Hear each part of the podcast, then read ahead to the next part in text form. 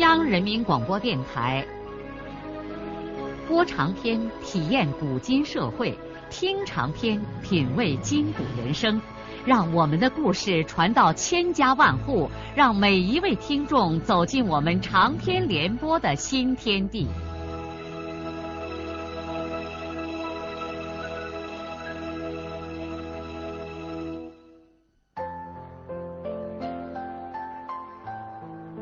听众朋友，请继续欣赏荣获茅盾文学奖的、由中国文联出版社出版的路遥的长篇小说《平凡的世界》，由李野墨演播。尽管一年以来润生杳无音讯，但红梅仍旧深藏着一缕揪心的期待。有的时候。他躺在这夜晚的黑暗中，不由得回想起润生怎样把那一块块石炭背到他的院子里来，又怎样用两条瘦弱的胳膊真诚而亲切的搂抱他，而且喜爱的亲吻他的亮亮。是的，润生爱他，爱他的孩子，他和孩子也爱润生。她终归是上过学的知识妇女，因此她仍然希望未来家庭的组成应该以爱情为基础。说实话，当初她和养民的爱情是不成熟的，她和前夫是在这种不成熟的爱情破灭之后结婚的。开始的时候也并没有多少感情，后来生了孩子，她刚刚开始萌发了一些爱。结果，丈夫却离开了人世。他感到，他和润生的感情才是一种成熟了的感情，因为在此之前，他已经饱尝过生活的各种滋味了。花朵是美丽的，果实的价值更高。可是说来说去，在他的爱情之树上，无花也无果。但是不论怎样，她绝没有再找另一个男人的打算。她准备就这样一个人带着她的亮亮，静悄悄的在这个世界上活下去。郝红梅万万没有想到，他竟然不能这样静悄悄的生活。在以后的日子里，村子里一些男人不时的出现在他破败的院落，这些人有老有小。大多是些光棍儿，他的另一种灾难开始了。这些酸眉醋眼的男人你来我往，坐在他的炕栏上，厚颜无耻的说些不堪入耳的骚情话。尤其是一个叫毛蛋儿的老光棍，还殷勤的给他担水扫地，强制的坐在他的灶火阁烙里帮他拉风箱。天黑的时候，如果不是他摔盆子打碗表示出厌恶，毛蛋是不会离开这个家的。郝红梅知道毛蛋们企图在他这里得到些什么，但是不，他们的企图是不会得逞的。郝红梅需要男人，但不需要这种男人。他发愁的是，他对这些人的纠缠无可奈何。他总不能把这些邪眉吊眼的家伙用棍子打出去，他鼓不起这种勇气。在农村处理这种局面，自有许多的为难之处。这些人都是同村的邻舍，有的还是她死去丈夫的长辈。如果他们还没有动手动脚，只说一些八竿子打不着的骚情话，那她郝红梅只能在容颜上表示自己的愤怒，而别无他法。这些死皮赖脸的家伙又根本不在乎他的容颜，只管到他这里来串门子。红梅的生活陷入了新的困境。夜晚，他有时还能听见院子里传来令人心惊的脚步声，他不得不在门叉子里别上切菜刀。炎热的夏天来临之后。郝红梅便格外的繁忙起来。一大早，她就做好两顿饭，家里吃一顿，饭罐子里提一顿，然后引着孩子一整天都泡在地里。中午他不回家，母子俩在地里吃完饭，找个阴凉处睡一会儿，又继续开始干活。儿子也有他自己的营生，刨土摇摇。沉重的劳动使郝红梅的双手打满了血泡，血泡又被锄把磨成了硬茧。那张原本俏丽的脸庞被毒火一样的阳光烤晒得又黑又红，少女时期的娇艳荡然无存了，看起来就像秋天北方山野里一株朴素的红高粱。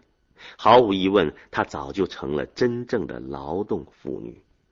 但是心灵的凄苦和劳动的折磨，仍然没有能够改变红梅身上那种漂亮女人的诱人魅力。现在她那苗条丰满的身体，更给人一种健康的美感。直到如今，他仍然保持着上学时候的卫生习惯，牙齿刷得雪白，内衣经常换洗得干干净净。一身灰土之中，散发出芬芳的香皂味儿。不用说，在农村庄稼人的眼里，郝红梅是个洋婆姨。那些老小光棍们提起她来，就像提起他们永远吃不够的肥猪肉一样，馋得直淌口水。多少人在梦想着和他睡觉。这一天，红梅在河对面锄她的玉米。临近中午，他照例和亮亮在地里吃完早晨带来的饭，就躺在梁牙根下睡了。好动的儿子从来不睡午觉，他继续到后面那个小土阁涝里去完成他的土建工程。红梅躺在地上，用一块花手绢遮住脸，不一会儿就睡着了。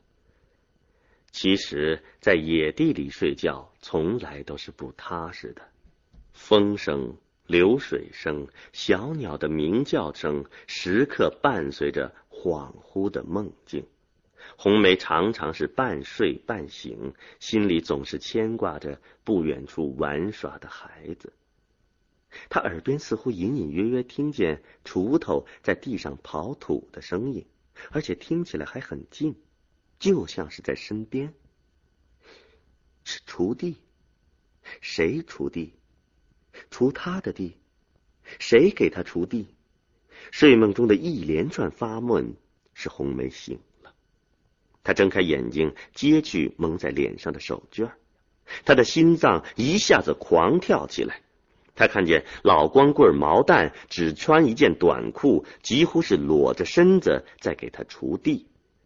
毛蛋现在已经锄到了红梅的身边。眼睛盯着他，咧开嘴，只是个笑。手里的锄头接连砍倒了好几颗玉米。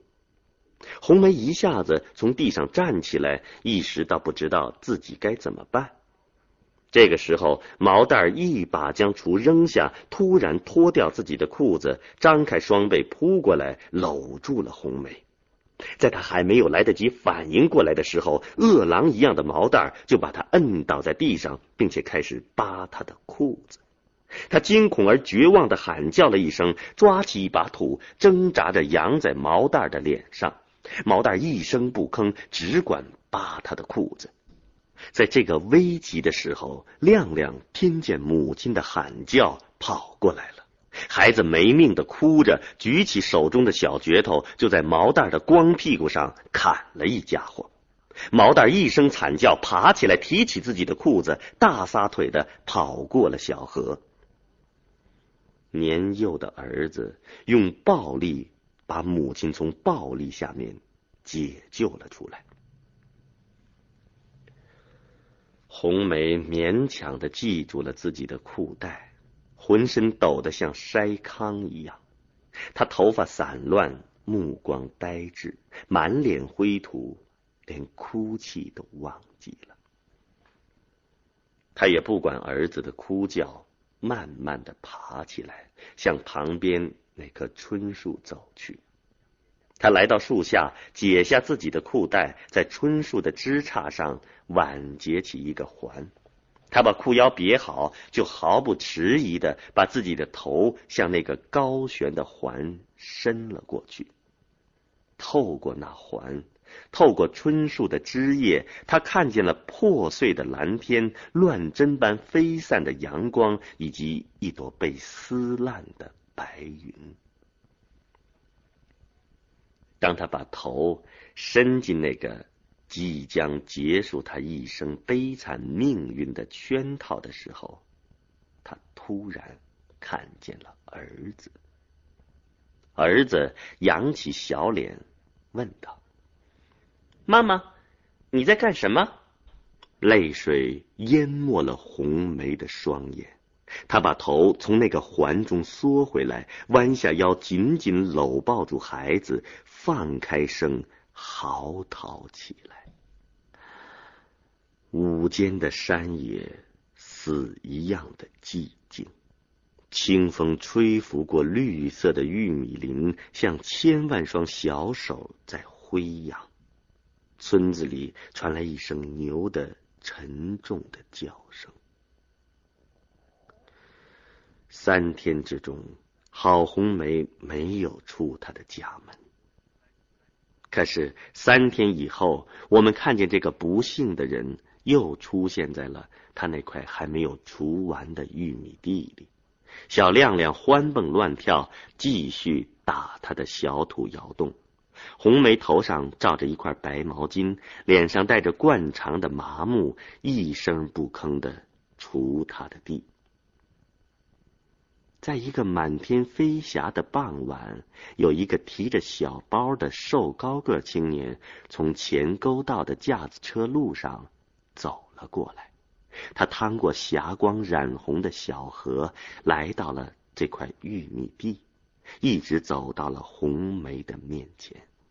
这是田润生。对红梅来说，这个人就像从天而降。他说不出话，流不出泪，只是惊讶的望着润生。世界在一瞬间凝固了，紧接着天地一齐像飞轮一样旋转起来。亮亮惊恐的依偎在红梅的身上，他对任何走进母亲的男人都永远怀着惧怕。孩子问：“妈妈，他是谁呀？”红梅的嘴唇颤动着。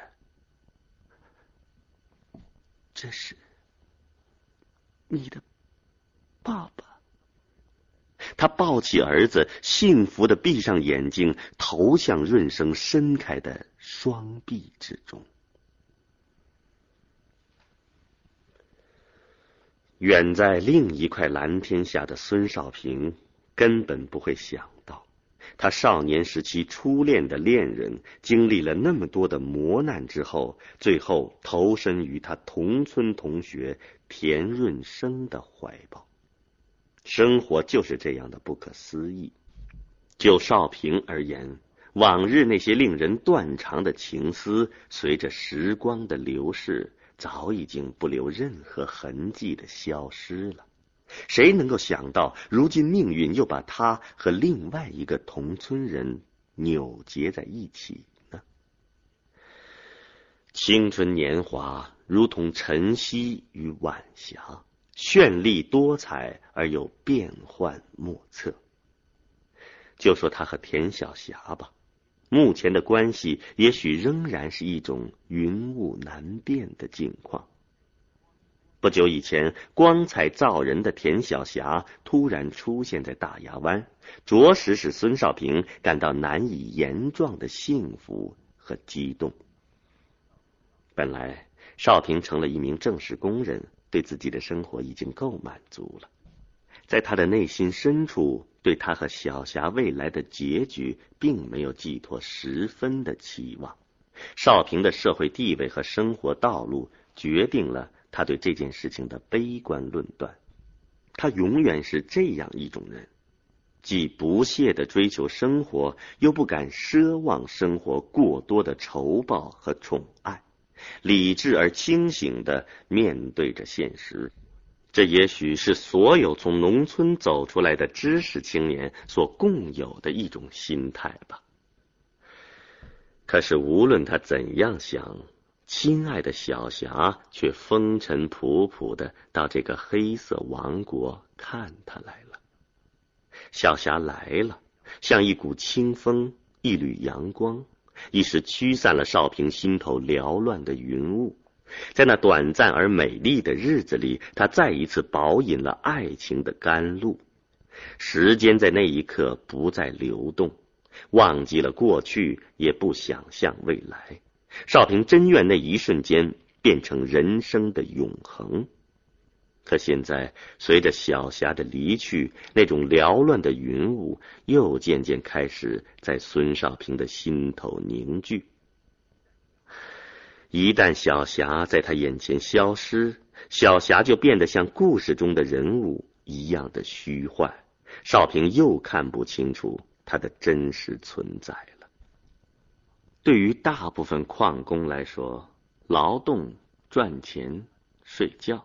把自己的小窝尽量弄得舒适一些，有精力的话再去看一场电影，这就足够了。但是孙少平无法长期忍受这种生活，他慢慢开始为自己找一点另外的事情，以弥补他精神上的空缺。他首先想到的是学习。前不久，他曾经对小霞谈起过他的抱负，准备将来报考煤炭技术学校。小霞走后不久，他就满怀着对自己未来生活的激情，四处奔波着，终于找全了过去高中时的数理化课本和一些参考书。现在少平上紧之后，尽量抓紧时间复习功课，这是一件相当沉重而吃力的事情，甚至比挖煤都要艰难。因为过去他们上学的时候没有学到多少文化，大部分时间都搞了革命。不过这种艰难带给人的是心灵的充实，人处在一种默默奋斗的状态，精神就会从琐碎的生活中得到升华。正当孙少平沉湎于各种公式、定理和化学分子的时候，田晓霞的一封信却把这一切都打。乱了。这封信看起来和往常的信没有什么不同。信里除过海阔天空、谈东论西，也同往日一样，表达了小霞对少平的炽热感情和无尽的思念。只是在信的后面，田小霞隐隐约约的提到，和他一块工作的一个男人似乎在追求他。而最使孙少平震惊的是，小霞竟然没有攻击这个人。田小霞坦率的告诉少平，这个人的名字叫做高朗，也是元溪县的人，还是什么中央某个老的后人等等。一刹那间，少平感到就像一块干石砸在了他的脑袋上，眼睛里火星乱飞。他随手把信扔进箱子，一个人脚步蹒跚的走出宿舍。他糊里糊涂的穿过矿区，而又不知道他该去什么地方。眼前的一切都是朦胧迷茫的。矿区各种建筑物像顽皮的儿童胡乱堆垒的积木。高耸的井架倾斜了，不是天轮在旋转，而是整个天空在旋转。少平自己并不清楚，他沿着铁道的枕木一直走出了矿区，已经来到了东头的山野里。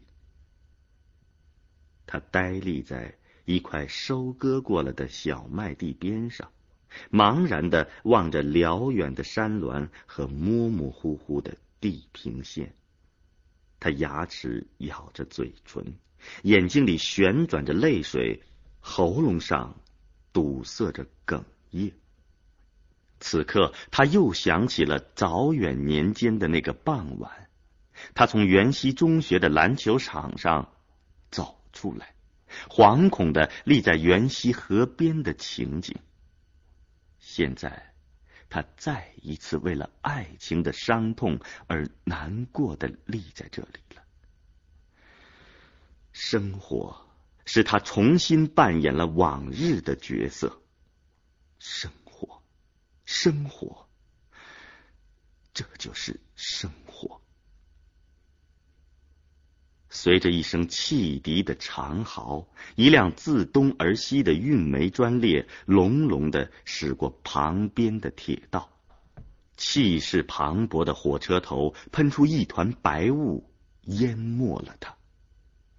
淹没一个平凡而普通的人，时时都会感到被生活的狂涛巨浪所淹没。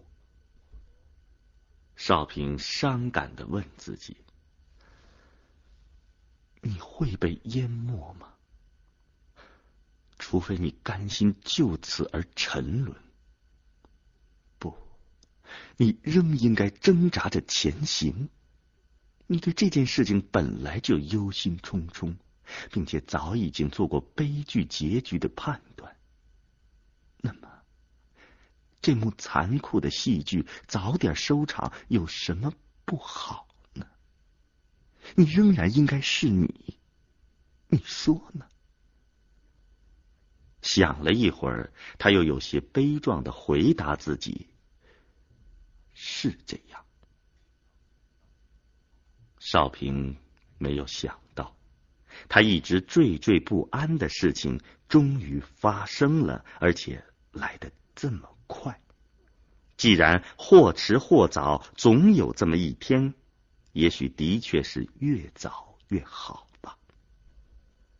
但是，他的思路从这方面走入极端以后，又不由得回过头来掂量小霞在信中所说的另外的话。是啊，小霞还在说爱他，想念他。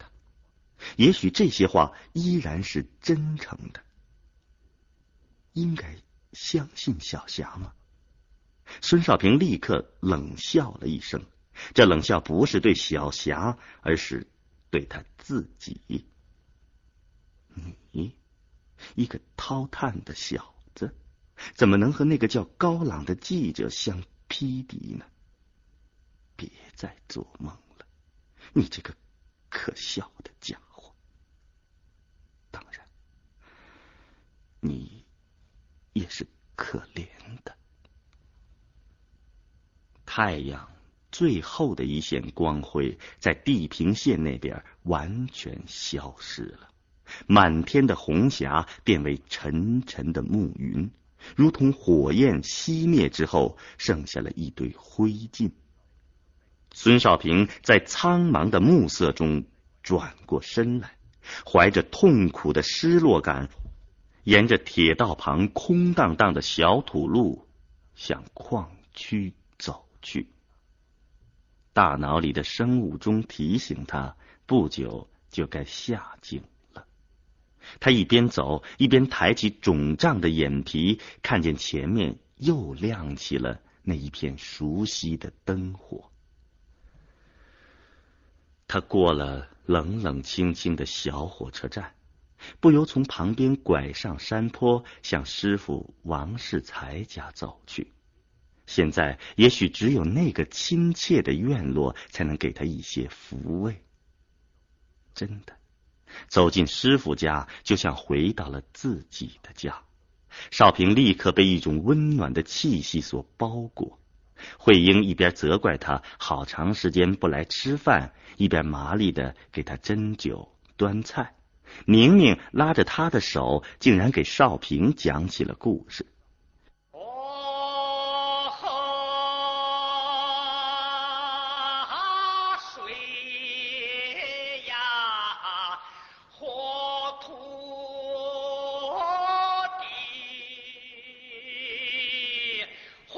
路遥的长篇小说《平凡的世界》，今天就播送到这里。您听了以后有什么感想、体会和建议？欢迎来信告诉我们。来信请寄中央人民广播电台听众工作部，邮政编码幺零零八六六。请明天继续收听。节目编辑叶咏梅。